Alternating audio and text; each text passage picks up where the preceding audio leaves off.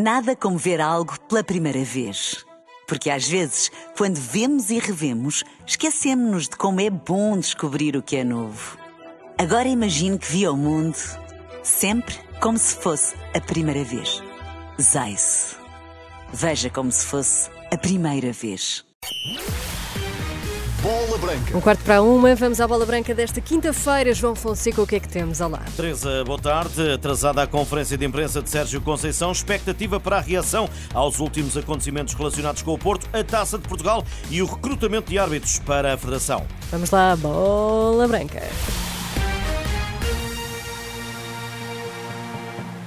Boa tarde, Porto, sob brasas fora de campo, com a equipa de Sérgio Conceição concentrada e virada para o regresso das competições internas. Amanhã no Dragão, quarta eliminatória da Taça de Portugal com o Montalegre. Expectativa, depois da entrevista de Pinto da Costa e dos incidentes junto à residência de André Vilas Boas, com a conferência de imprensa do treinador azul e branco, está atrasada. Era para ter começado ao meio-dia essa conversa com os jornalistas na sala de imprensa do Olival. Iremos voltar voltar a este assunto durante esta emissão de Bola Branca. O Porto que vai jogar diante do Montalegre, que tem como treinador Tony, o técnico dos Três Montanos. Contou já hoje a Bola Branca que ele próprio é um exemplo para os seus jogadores na antecâmara dessa visita ao eh, estádio do eh, Dragão? Olham para mim de um, um olhar diferente por ter sido jogador da bola, por ter atingido a Liga dos Campeões, e eu tento passar toda essa experiência que eu senti na pele enquanto jogador,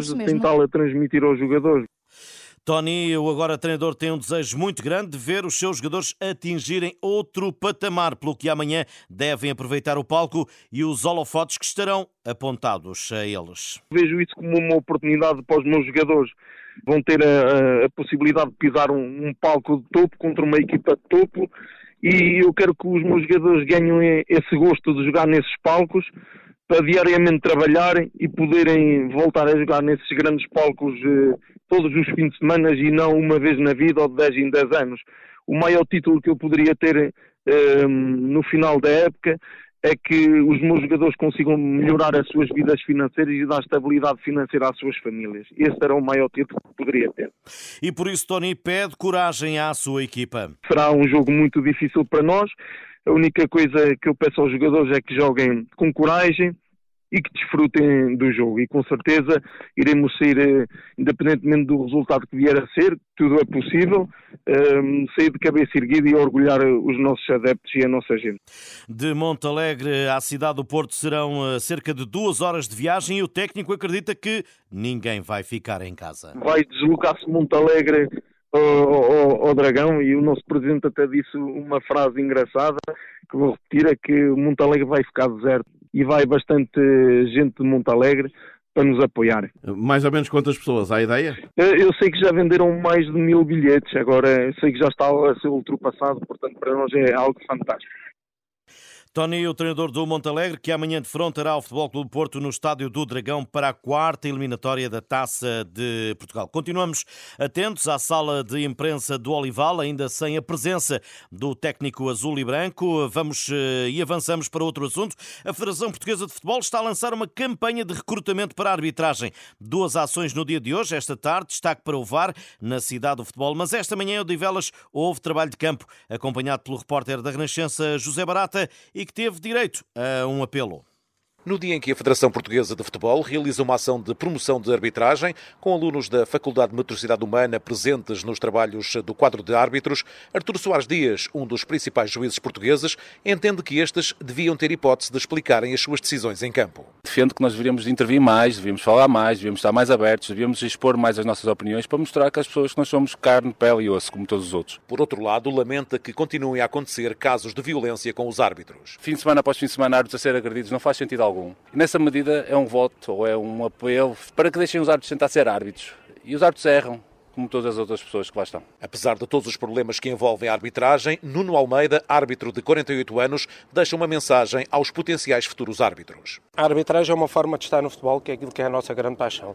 Ao início pode ser um gosto, mas depois torna-se numa paixão que não a conseguimos deixar e de facto a arbitragem é muito bonita, é a imposição e o transporte da justiça para dentro de um campo de futebol e que um árbitro acaba por adorar aquilo que faz. Uma ação de promoção de arbitragem que vai continuar esta tarde na cidade do futebol. E vamos já para o Olival, onde fala Sérgio eh, Conceição. Dentro daquilo que foi a estratégia definida, percebendo o que é que poderá acontecer, antecipando cenários e, e metendo os jogadores que eu acho que, que, estão em melhores condições, porque num período não é fácil. Uh, pode aí haver uma outra nuance uma outra variante na, na equipa uh, em termos de, de dinâmica porque hoje chegou o PP, estávamos a sair para o treino, o Jorge também, o Medi só hoje é que fez recuperação, chegou ontem com, enfim, com viagens eh, muito grandes, com, com diferentes uh, equipas técnicas, com uns utilizados, outros nem tanto, e temos que fazer esta gestão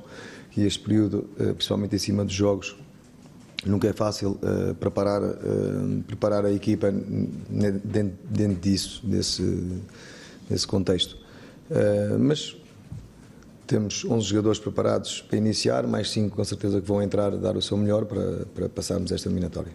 Sérgio Conceição, na abordagem esta partida diante do Montalegre, vamos continuar a ouvir o treinador do Porto disse que, que, se esforça porque o barulho uh, fora de campo não preocupe ou não penetra, digamos assim, naquilo que é a equipa e o que a equipa tem que fazer em campo. Aquilo que lhe pergunto é, tendo em conta os recentes acontecimentos, ainda ontem o que aconteceu junto à Casa de Vilas Boas, que pode não ter nada a ver com o clube, é certo, mas é ainda assim um, um caso de violência um, que envolve um putativo candidato à, à, à, liderança do Porto. Como é que olha para este momento conturbado? Um, e por outra, noutra perspectiva, se se sente um trunfo eleitoral uh, também pelo que foi dito por Pinto da Costa na entrevista de terça-feira? Fazendo, já agora explicando, fazendo a sua renovação ou não depender de uma possível liderança. Bom, hum, olhamos para aquilo que, que, que, se passa à nossa volta. Uh, eu, como, como empregado do Futebol Clube Porto, tenho que me focar na equipa. O meu papel é treinador de futebol. Então tenho que preparar a equipa da melhor forma, uh, olhando também para estes, para estes, para estes acontecimentos que, que, fazem parte uh, ou que estão a fazer parte do nosso ou deste ambiente e do nosso clube um, e que, que me deixa absolutamente triste. Obviamente que repudio qualquer tipo de violência e claramente aquilo que ouvi na AG como sócio há 27 anos deixa-me triste e é condenável. A partir daí, ponto final, não comento mais, porque o meu foco é no, no jogo da manhã. A tristeza e a condenação de Sérgio Conceição, em direto nesta bola branca, a conferência de imprensa do treinador do Futebol Clube Porto. Porto Montalegre, amanhã 20 e 45 no estádio do Dragão, com arbitragem de Helder Carvalho. A fechar, digo-lhe ainda que, entretanto, esta tarde, às 3 horas, vai realizar-se uma Assembleia Geral da SAD Portista para aprovar relatório e contas. Além disso, outro dos pontos será apreciar e aprovar a política de remuneração dos órgãos de administração e fiscalização da sociedade. Quanto à conferência de imprensa de Sérgio Conceição, iremos eh, certamente ouvir as outras eh, opiniões expressas pelo técnico portista ao longo desta conferência durante os blocos de notícias eh, da Renascença e mais tarde na Bola Branca das 6 e 16. Para todos, continuação de um bom almoço, ou melhor, de uma boa tarde, um bom almoço. Obrigada. Estas e outras notícias em rf.pt. Até amanhã. Até amanhã. Nada como ver algo pela primeira vez.